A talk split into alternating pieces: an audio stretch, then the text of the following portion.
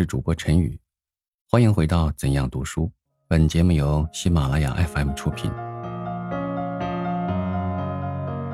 怎样学习日语？黄建村。日语读书会给我的题目是怎样学习日语，就是要我来和日语的初学者讲些怎样学习日语的方法。如能多说些易于学习日语的秘诀更妙。可是，抱歉的很，我虽曾在好几个地方担任过好几年的日文教员，对于这个问题，自信还不能愉快的胜任。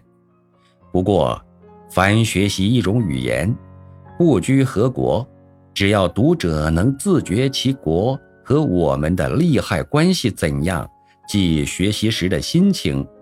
必然自有一些不同的地方，譬如，日本虽同为侵略中国的列强之一，然其为此中的急先锋，既又不容我们的否认，故日本的政治的、外交的、军事的、商业的、经济的，在在都足以影响我们的民族存亡。所以，我们如不愿立足于世界。否则，唯有先和日本拼个你死我活。令我们既有此决心，即除早使中国政治急上轨道外，首当研究日本，而受知己知彼，百战百胜之效。俗云：“欲善其事，必先利其器。”故研究日本文。实为目前的急务。如果明白了此点，就是说，我们早已有了特别怀抱，所以学习日文虽难亦易。现在我们欲进而研究日文日语，当先知道日本向来并没有固有的学术，有之其旧时代的学术大都取诸我们。而新时代的学术则取自欧美，就是日本的文字也是不外乎此。其旧有的文字几无不脱胎于汉字，而其现代文字则多来自欧美语言。日本的善于模仿的特性，乃世所熟知，但我们必须知其怎样模仿，因日本的模仿。非可和仅学皮毛，不学实际者同日而语。日本之模仿，实多取人之长而弃其短，或则多选吉人之精华，加以融会而贯通之，然后另造成一种日本式的产物。日本人此种模仿的特性，实很可做我们的借鉴。日本自明治维新以来，虽仅在此短短的六十年间，终能一跃而为列强之一，其最大的原因，是基于此种特长的模仿技能。譬如，仅就日本文来说，其字母如片假名，则取汉字之偏旁，而平假名。而取自汉字之草书，此外非特发音大都取自汉音，即文体也都效法汉字，而日本人则利用其特长的模仿性，竟另造成一种日本字母、日本读音和日本文法，表面上和汉文大不相同，所以。初学者常会感觉这种困难，不在西欧各国文字之下，而行文中所杂有的汉字，其用法和意义又不尽同。例如，“这个怪我”二字，外表上虽为汉字，而日文和汉文意义的相差，实有天渊之别。盖。怪我二字，就汉字的意义上说，如没有上下文的连接，只好以怪自己来解释它，而日文则系受伤的意思。从来国人之学习日文者，大都以为在短期里就可速成，其实此种观念殊属谬误。我们既已明了日文日语的大略情形如上，今更进而研究怎样研习，较易于进步。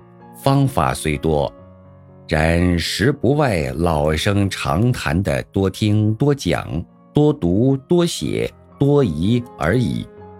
国人之学习日文者，往往以能阅书为目的，而大都将发音一道摒弃不顾。此种办法实是一种偏见。因各国近代以来，文语日趋合一，而日本自然不能例外。且日本近年来出版书籍以文言写成者故多，而用口语写成者亦属不少。口语和发音关系的密切，故不待言；而文语和发音的关系实亦不容易事，因为学者对于发音如能正确，则不拘文言口语，都能帮助记忆。且无论何国语言，都有可以意会而不可以笔墨形容的地方。如遇这种处所，则仅靠阅览，往往时有不能达意的缺憾。此时，既非依靠声音之帮助不可，而要声音能应此要求。则需于学习时特别注意发音的正确，且此外需要发音正确的地方尚多，如推敲某句的是否确切，专靠讲求句的构造还是不够。如能反复口诵，便更易于领会出来。然要发音的能够正确，莫如多听。欲其纯熟，莫如多讲，所以多听多讲是为练习发音的最妙方法。多听非特能多练习发音，且能使脑筋敏捷。脑筋敏捷，即凡和一种语言接触，就能马上会意。因为学习一种外国语言，如不能于听到时，立刻不加思索的技能领悟，则较为下乘。故学习外国语时，如不多听，则每和这种语言接触，必须先于脑筋中经过一次翻译工作，而后时刻会意，会意而后始能反应。似此，则非特时间之不经济，且脑筋稍不灵敏。即有所答非所问，所听都不能会意的毛病发生，所以学习外国语言时，多听实质有益；而学习日本语言，自然也不能例外的。至于多讲，亦属必要，因为多讲非为可以练习发音正确、纯熟，且能使口舌灵敏活动。美玉和此种语言接触时，不致局促不安，而能应付玉如。国人之学习日文者，据作者个人的经验，约有半数以上的学者，往往于发音一道不能正确。考其原因，虽有些因个人的发音机关的不同，以致如此，然究其实际。大都缺乏的练习使然，如能矫正此弊，每遇一字一句，多开口、多讲话的多次练习，发音自然就会好起来。又教师于学者每次学习时，能予以个别的发音练习，则学者的得意自非浅显，为因有时人数过多，每一使教师陷于困难。教师如欲使学生做个别的练习，则虚实过多，不易办到。否则发音又多不准确。于是为学者计，每班人数最多当以二十人左右，最为有益。除此之外，学者对于教师的选择亦属重要。如不慎重，即往往有跟着教师陷入同一错误的危险。上面所说的，乃将与发音而言。然学习日本语文时，发音的正确固属重要之一，但只靠发音一项还是不够，而对于多读多写，亦至为紧要。如我们自少就学习国文，由小学而中学而大学，除少数时间外，简直没有一日不和国文接触，时刻真词。现在学习日文，自然没有那样的长久时间可供我们学习，而我们自然更不愿意费那样长久的时日去学习日文。可是，要学会日文的心，却是再切不过的。所以，我以为，除了多读之外，却没有比较良好的方法。因为，将某句或某篇文章反复诵读之后，无形中自然会渐渐晓得它的构造和用法的。例如。如仅仅知道它意思，而不熟读它，譬如再遇到另外和此相仿的句子，像“このレハスズリです”，则势必非重新从头研究此句的意义和构造不可。 如早将前者熟读，即遇后者时。立刻能够知道它的构造和前者相同，故在此句中，如能知道一字之意义，则全句的意义毫不费解。是则熟读文章，却可收举一反三之效。学者见惑，以为熟读文章需费时间较多，然其效益横较其所费时间。多着呢。国人之学习日文者，大都积极于学习文法。有似文法一懂，则日文可不学而能。其实际亦一种误解。因文法虽能完全了解，若无熟读的文章为基础，即对于日文还是依然如故，不能如我所欲。